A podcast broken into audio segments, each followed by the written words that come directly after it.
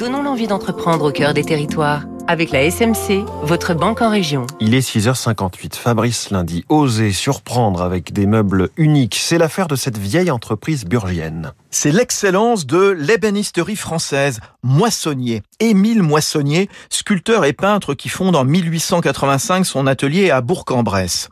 Comme au 19e, la célèbre maison s'approvisionne dans les vastes forêts des alentours. Chênes, hêtres, merisiers, mais aussi poiriers, cerisiers et noyers. Moissonnier réunit autour de son nom des métiers prestigieux. Ébénisterie, sculpture, marqueterie, dorure. Tous vont laisser parler leur imagination pour faire naître de nouveaux buffets, tables, lits, 200 références, la plus connue est la 573, une commode galbée Louis XV. 1600 pièces par an, dont plus de la moitié sont des commandes spéciales.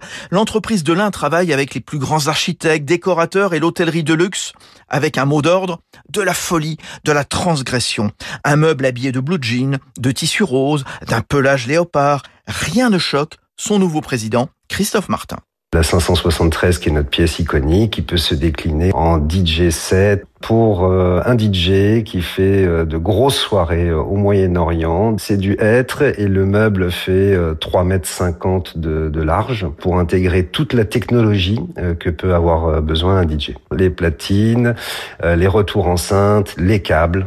Moissonnier est familier depuis toujours des grands salons d'art, de Bloomingdale's à New York, de Harrods à Londres, réalise 90% de ses commandes à l'étranger. Ouverture cet automne d'un nouveau showroom à Dubaï et rue de Beaune à Paris. C'était Territoire d'excellence sur